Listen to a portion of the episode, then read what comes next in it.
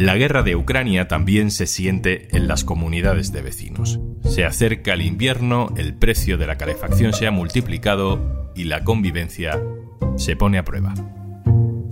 Soy Juan Luis Sánchez. Hoy en un tema al día. Tensión vecinal por la calefacción central.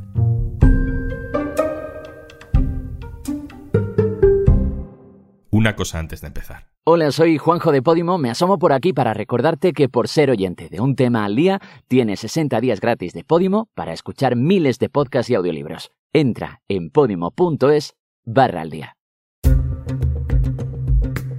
Hay pocos ejemplos mejores de cómo una guerra a miles de kilómetros puede condicionar la rutina de millones de personas. Si hemos pasado un verano discutiendo sobre aires acondicionados y horarios para la lavadora, nos espera un invierno de discusiones en casa sobre la calefacción. Si la temperatura, el frío, el calor, cierra que hace corriente, pues ponte manga larga, es una disputa casi en bucle en la intimidad de muchas familias, la tensión sube si esos debates los tenemos en el trabajo y sube más aún si es con gente conocida, pero casi desconocida, los vecinos. Tener calefacción central en tu edificio siempre se ha visto como una suerte. Ahora se ha convertido en fuente de conflicto, porque la cuota común que se paga se puede multiplicar por cuatro, y porque no opina lo mismo el jubilado que el que llega todos los días a casa de noche. No necesita lo mismo la que suele hacer planes los fines de semana que la que teletrabaja y además tiene dos niños el gobierno ha decidido aprobar un descuento, una tarifa nueva para paliar este problema. Pero ya veremos si eso acaba con las tensiones. Clara Ángela Abrazia, hola. Hola Juan, ¿qué tal? Tú has escrito en el diario.es una pequeña radiografía de la calefacción central en España. ¿Cuánta gente vive con este sistema en sus edificios? Se calcula que en España alrededor de 1,7 millones de hogares que tienen este tipo de calefacción, que efectivamente eh, ha sido una bendición porque es un tipo de calefacción que permite un hogar caliente en invierno eh, casi a lo largo de todo el día, 24 horas al día. Sin embargo, claro, con la subida de los precios se está convirtiendo en una pesadilla. Se trata sobre todo de edificios más antiguos que se encuentran en ciudades donde hace mucho frío y mm, claro, hablamos de bloques donde pueden vivir hasta 80 familias, que dependen todas del mismo contador. Entonces, el consumo es, es, importante en invierno. En zonas como en el sur de España, la calefacción central es algo muy poco frecuente, Así que, para quien no lo sepa, ¿cómo funciona esto? A ver, cuando hablamos de calefacción central, queremos decir que el bloque de vivienda comparte un único sistema de calefacción. O sea, que no es que en cada casa hay un tipo de calefacción, sino eh, es centralizado. Y entonces, también los gastos van a ser compartidos entre todos los vecinos. La caldera se enciende, produce calor, el calor se expande a todas las viviendas, se distribuye gracias a la red de conductos y llega finalmente a los radiadores. Y en cada vivienda el calor llega de forma uniforme y las cuotas cómo se pagan entre todos, ¿no? Claro, los vecinos que tienen calefacción central acaban pagando una cuota fija, que es la cuota comunitaria, que es el mismo precio cada mes durante el invierno. Pero claramente esos cálculos ya no le van a cuadrar porque estas cuotas han sido triplicadas o cuadruplicadas y entonces, según el dinero que tienen en las arcas de las comunidades, ya no va a ser suficiente para cubrir las cuotas que habían sido establecidas para este invierno. Clara Ángela Brasia, compañera, muchas gracias. Gracias a ti. Nunca ha sido tan difícil ser presidente de una comunidad. Delfín Vicente, hola. Hola. Delfín, tú presides una comunidad de vecinos en Bilbao, son 80 viviendas aproximadamente. ¿En cuánto habréis calculado vosotros que se incrementará la factura si las cosas no cambian y a falta de ver cómo se traduce el descuento anunciado por el gobierno? Bueno, tal y como está ahora, nosotros calculando el precio del gas actualmente, pasaríamos a pagar cinco veces más de lo que estamos pagando ahora en los meses de calefacción. Nosotros pagamos entre 80 y 90 euros al mes por vecino los meses de calefacción.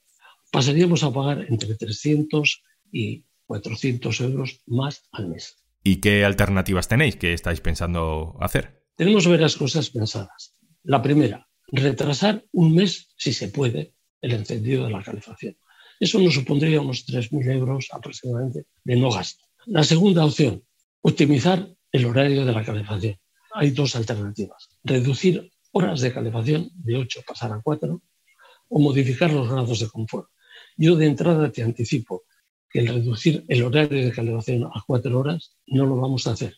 Energéticamente y económicamente es inviable. Lo más probable que sea, porque yo he estado haciendo cuentas con el que nos lleva el tema de la calefacción, vamos a reducir dos grados. Con eso, ¿qué haremos?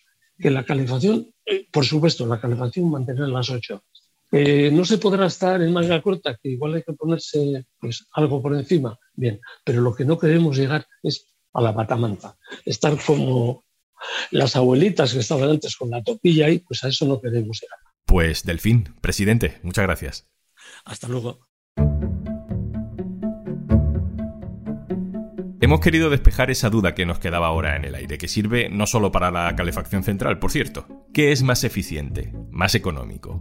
¿Encender la calefacción menos horas? ¿Dejarla puesta las 8 horas de siempre pero a menos grados? Se lo hemos preguntado a Hugo Larbois, que es ingeniero térmico. Hola Juan Lu. Bueno, no existe solamente una respuesta porque claramente depende de muchos parámetros como el aislamiento del edificio, el tipo de generación de calor o el tipo de radiadores que hay en la vivienda.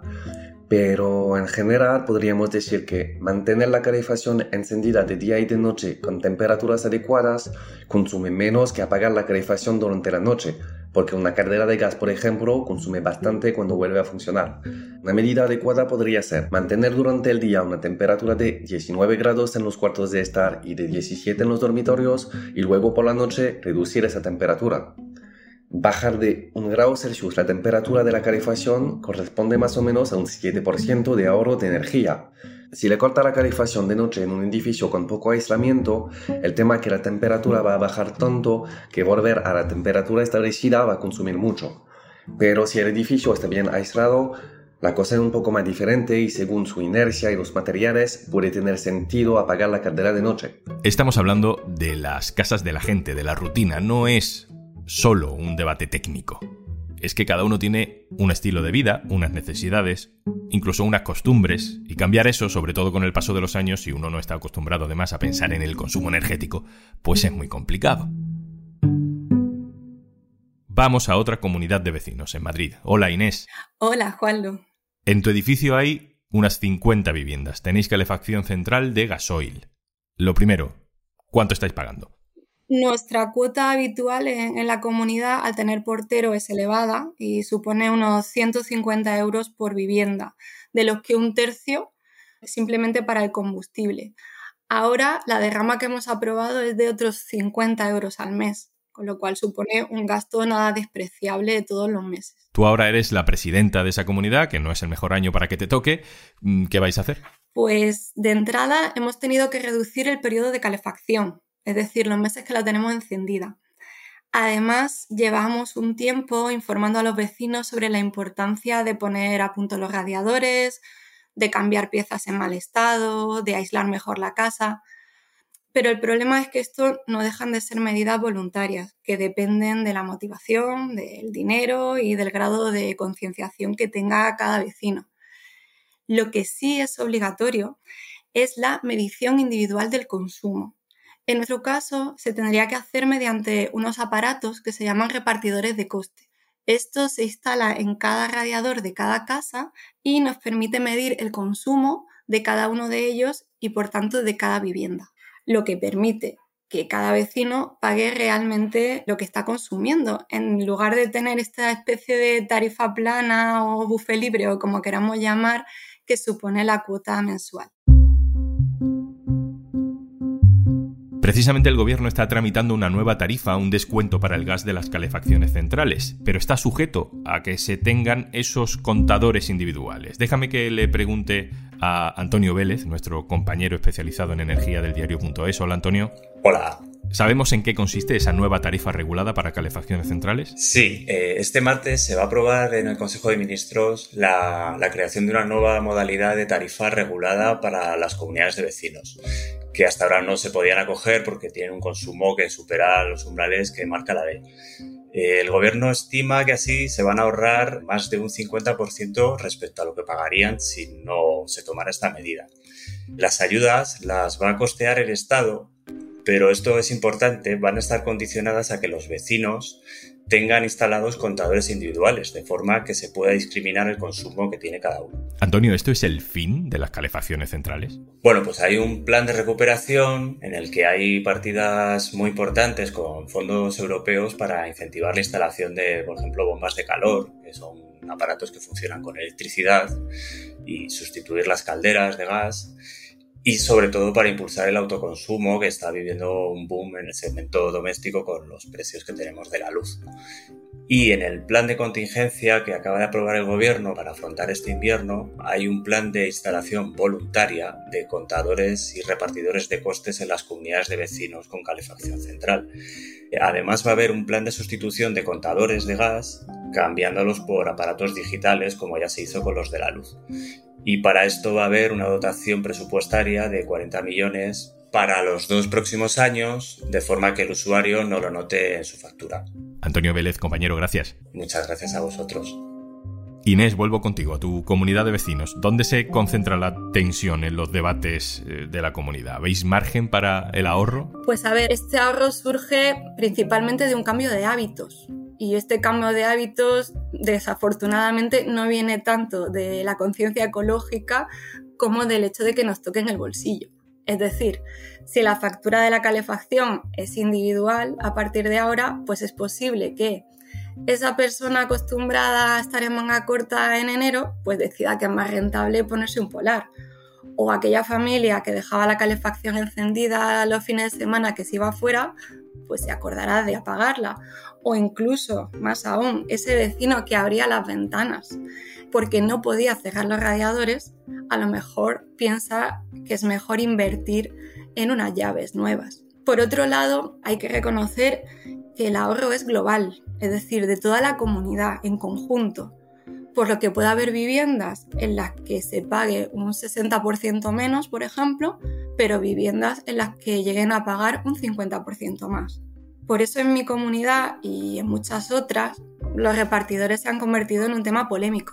Hablaba nuestro compañero Antonio Vélez y tú también de repartidores, de contadores individuales. Eh, ¿Y si la gente no se lo quiere poner? Según el Real Decreto, al vecino que se niegue a instalarlos, pues se le podrá cobrar como mínimo lo que paga el propietario que más gasta, es decir, en proporción. Eso es una medida para disuadir a la gente, para fomentar que todo el mundo los ponga. Pero claro, si en vez de un vecino o dos lo que se están negando son la mayoría de la comunidad, pues hay un bloqueo.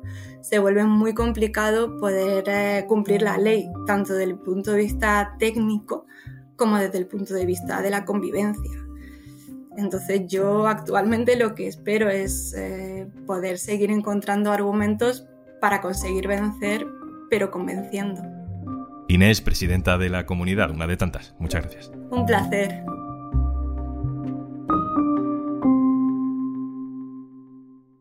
Y antes de marcharnos... Hola, tengo un plan para ti. Entras en podimo.es barra al día. Te descargas Podimo, disfrutas de todos los podcasts y audiolibros que quieras y no pagas nada hasta dentro de 60 días. Más que plan es planazo, ¿eh? Así que ya sabes, podimo.es barra y 60 días gratis en Podimo desde ya. Esto es un tema al día, el podcast del diario.es. Te puedes suscribir también a nuestro boletín. Encontrarás el enlace en la descripción de este episodio. Este podcast lo producen Carmen Ibáñez, Marcos García Santoja e Izaskun Pérez. El montaje es de Pedro Nogales. Yo soy Juan Luis Sánchez. Mañana, otro tema.